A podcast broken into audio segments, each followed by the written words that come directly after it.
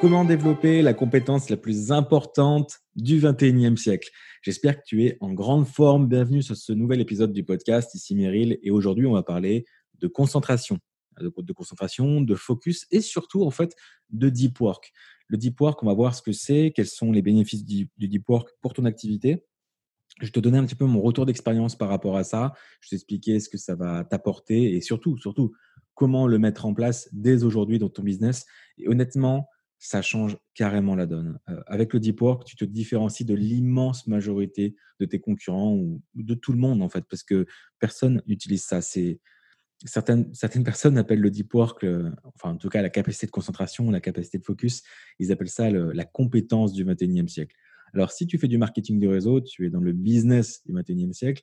Euh, si tu sais euh, appliquer le deep work et le focus, Là, tu es carrément, euh, tu profites carrément de la compétence du 21e siècle. Donc, euh, tu es au bon endroit, au bon moment et de la bonne manière. En tout cas, c'est ce que je te souhaite.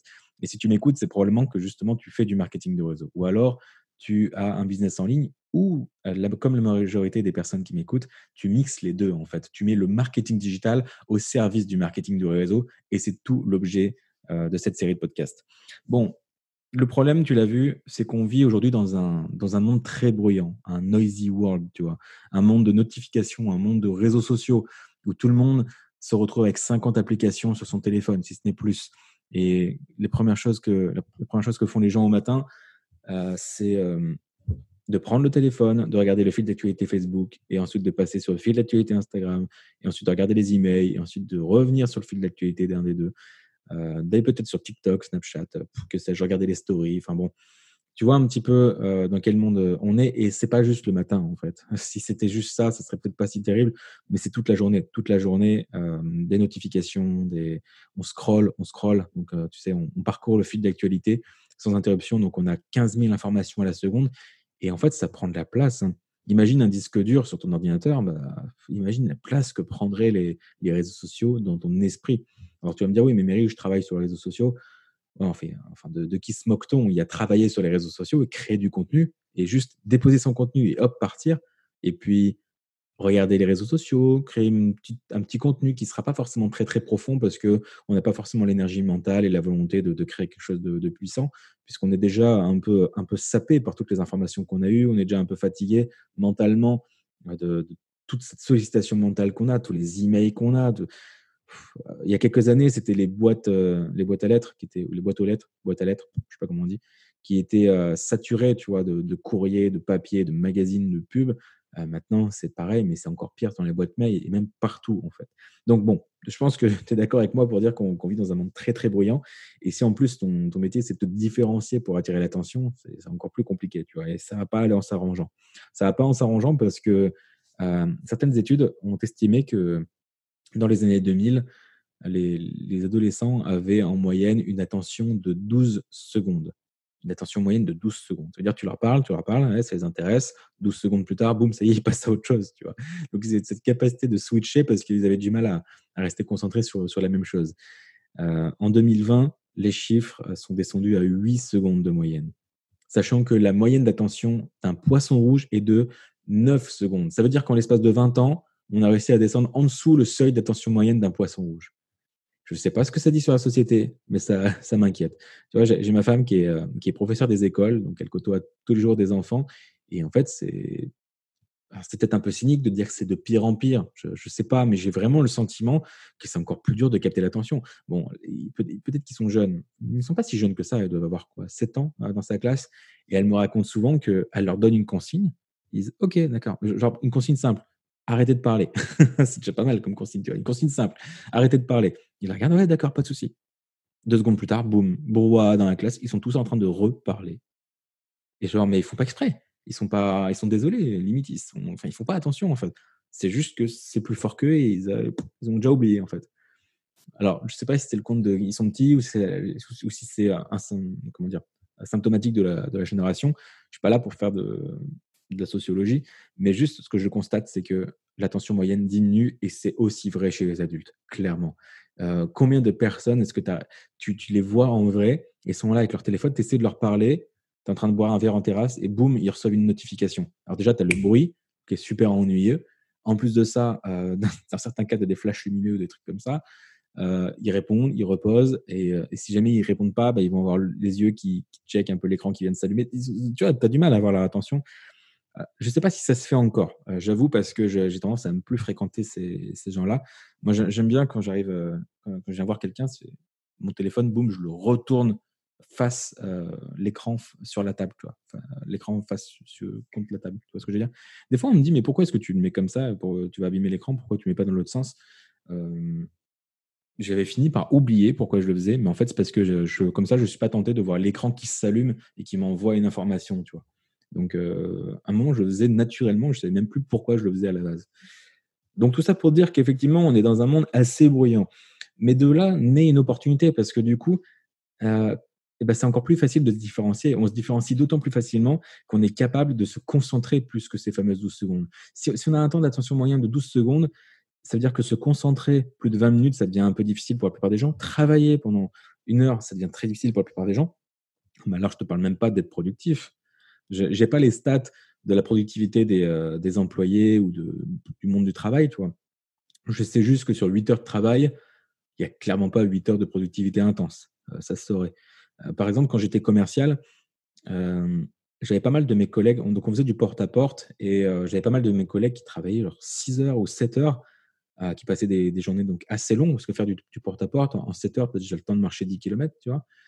Et je sais que mon, collègue et moi, mon collègue qui est, est, mon meilleur ami, qui, est mon témoin de, mariage, et avec qui on a fait nos armes dans le, marketing de réseau, mon collègue à ce moment-là et, moi, on faisait plus en moins de temps. C'est-à-dire qu'on passait pas 7 heures sur le terrain, on passait parfois 3 heures, voire 2 heures. Mais par contre, pendant 2 heures ou 3 heures, pas de téléphone, focus intense, on s'arrête pas, on glande pas entre deux portes, on traîne pas avec les clients. Euh, bien sûr, on crée une relation, on fait des choses, mais je veux dire, on, passait vite, euh, on était focus sur l'objectif, c'est aller choper euh, nos contrats. Et ce qui faisait qu'en fait, on, on, se faisait, on se faisait une paye de cadre en travaillant littéralement 3 heures par jour. Des fois, c'était plié en une heure et demie. Alors, dans ces cas-là, soit on en profitait pour faire un peu de zèle, soit on se récompensait en disant bon, on a bien, on a fait notre quota de la journée, on en profite pour se prendre une petite journée tranquille, tu vois. Et, alors, c'était très puissant parce que du coup, on se faisait des très bonnes payes juste en travaillant peu. Bien sûr qu'on aurait pu travailler plus, mais on ne cherchait pas à s'épuiser sur le long terme. Là où il y a un turnover énorme dans le porte-à-porte, là où les gens, euh, euh, je ne sais plus c'est quoi les stats, mais on avait remarqué que euh, la plupart des gens restaient 3-4 mois en porte-à-porte, en tout cas dans l'industrie où on était, 6 mois maximum. Et en fait, on, avait les records. Déjà, en, ayant passé plus de 2 ans à ce moment-là, on avait euh, les records de longévité dans, le porte-à-porte, parce que la personne tient 2 ans, même, enfin, même au-delà. Enfin, c'est très, très rare. En tout cas, dans, dans le métier où on était, c'était le cas de très très peu de personnes, très très peu. Et c'est pour ça qu'on on dit qui va loin ménage sa monture. Nous, on ménageait notre monture, on, était, faisait le taf mais de manière très concentrée, et après, c'était tranquille. Et de temps en temps, c'est ça qui était puissant, de temps en temps, genre une fois tous les un mois ou deux, euh, il y avait quelque chose de très sympa qui est organisé. On appelait ça les commandos. Les commandos, c'est qu'on se réunit avec plusieurs autres groupes de commerciaux de, la région.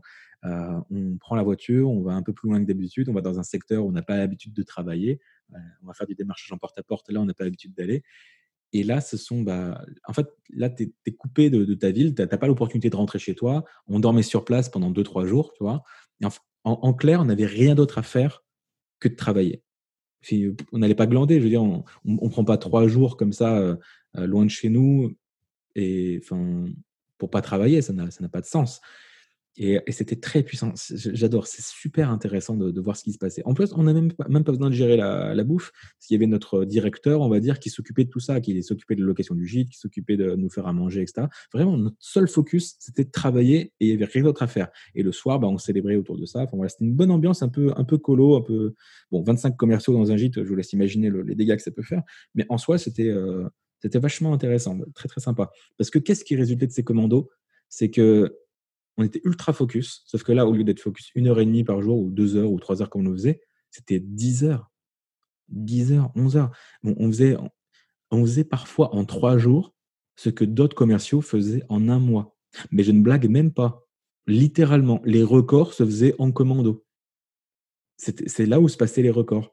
Euh, les journées où moi j'ai fait top 1 France de, de, cette, de cette société, c'était en général dans des journées de commando. Je dis peut-être une bêtise, il y en a une où, je sais pas, j'étais dans, dans, un bon jour, dans un, dans un flow, un peu de chance, beaucoup de deep work, beaucoup de, je sais pas, j'avais fait la moyenne, de, la moyenne des, commerciaux, c'était trois contrats par jour, peut-être quatre, quatre contrats par jour, c'était très bien. Tu faisais déjà une très très bonne paye. Il y a des jours, voilà, j'en sortais 13. C'est pas, pas trop comment. C'est des jours un peu plus chanceux que d'autres.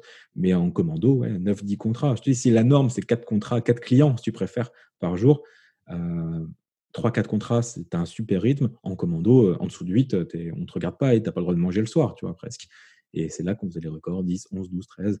Et c'était cette sensation de, de rentrer au gîte et de se dire, waouh, on a, on a fait euh, on, a vraiment fait une journée ultra productive. C'était un, bonheur incroyable. Et en plus, un bonheur qui est lié euh, à une augmentation financière, parce que plus de contrats, plus de résultats.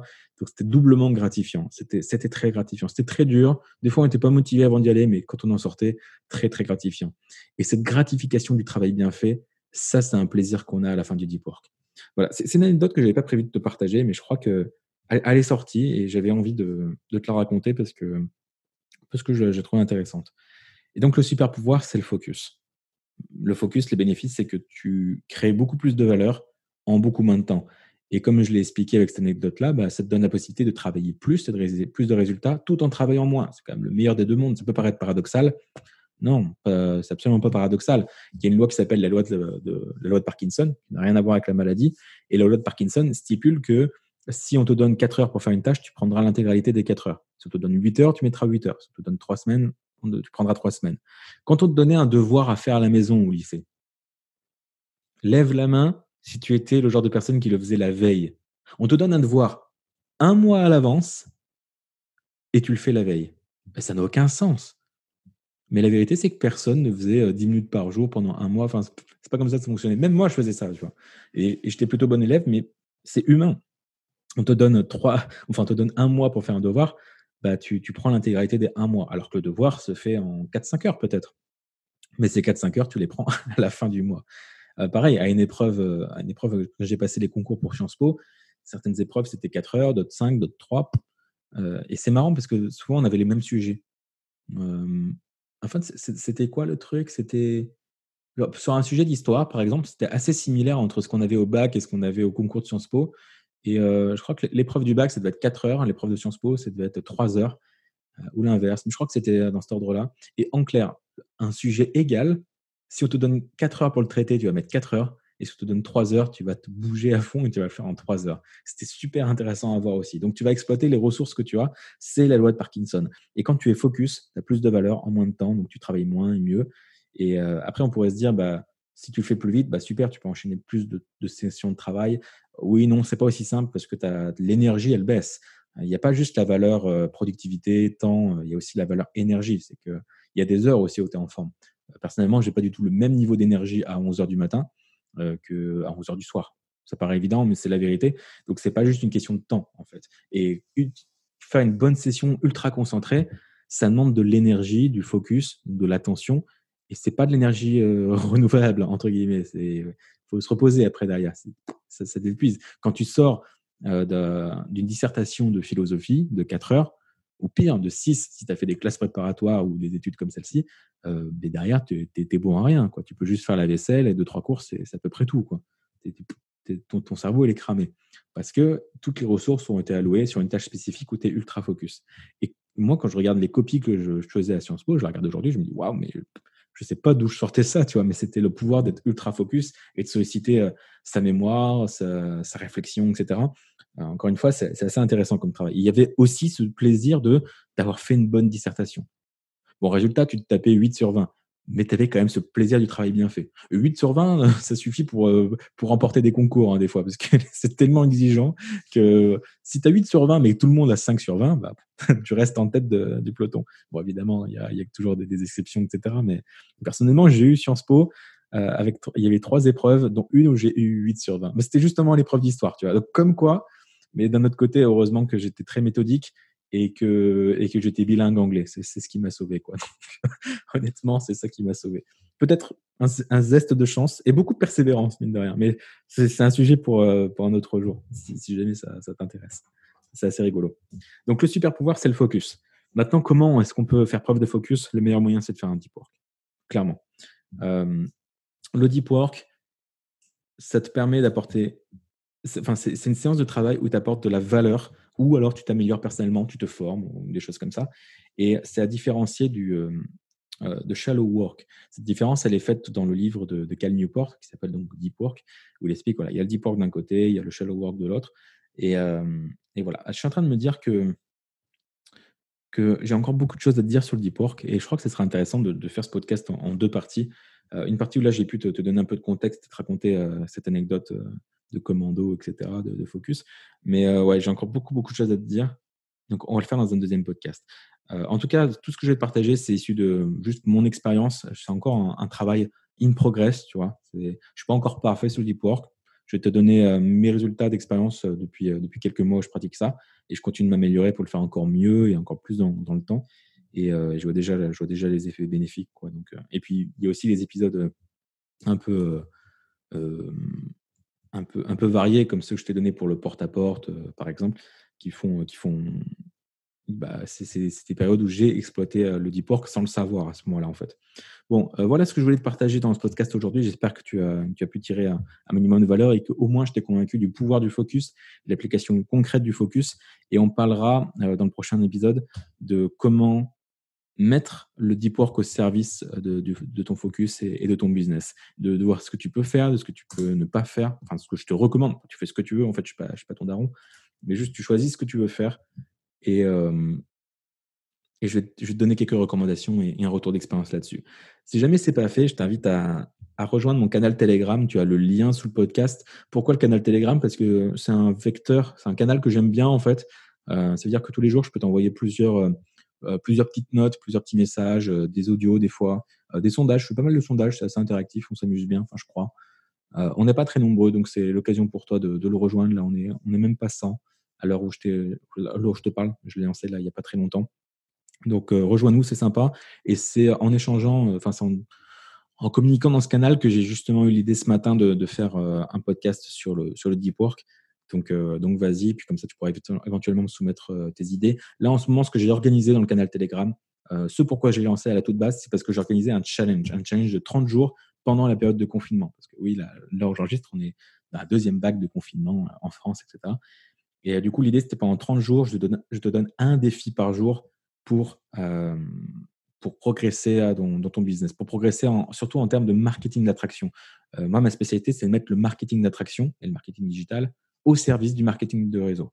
Donc j'espère que ce n'est pas du jargon, mais je m'adresse essentiellement à des gens qui font du MLM, pas que, mais essentiellement à des gens qui font du MLM, et je leur apprends à créer des tunnels de vente, à mettre en place euh, un marketing d'attraction. On n'a pas encore trop parlé de tunnels de vente euh, dans ce challenge, ça viendra. Là, on est vraiment plutôt sur euh, travail sur soi, sur connaître son avatar, sur comment délivrer un bon message, et se challenger. Tous les jours, un défi pour se challenger, pour, pour tester des nouveaux outils pour, euh, pour créer du contenu.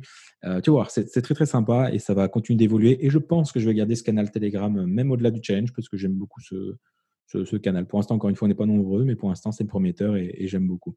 Donc, rejoins-le aussi le cœur tendu et je te retrouve dans le prochain épisode pour parler de Deep Work. À très vite.